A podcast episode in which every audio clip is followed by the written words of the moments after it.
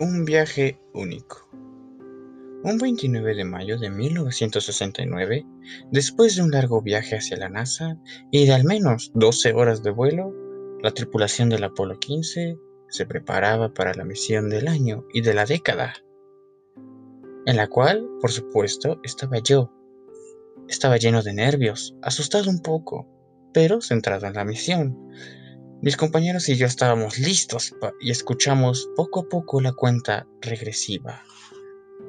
Y en un santiamén, el cuerpo de todos empezó a agitarse bruscamente por la velocidad de la nave.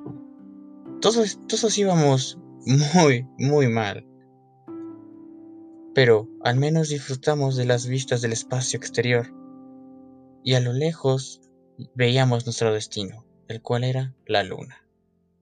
La vista era simplemente maravillosa, hermosa y admirable. Pero a lo lejos se veía una esfera azul, con manchas blancas y figuras extrañas alrededor de ella. Así es, era la Tierra, nuestro hogar. Se veía tan hermoso y maravilloso. Era más grande que la luna. Pocos conocen esa imagen de poder ver el mapa más grande del mundo fue una experiencia inolvidable. Se podía apreciar cómo el sol se asomaba por una parte del planeta y cómo se ocultaba en otra. Lo cual fue algo que me atrapó, me cautivó y algo que me fascinó.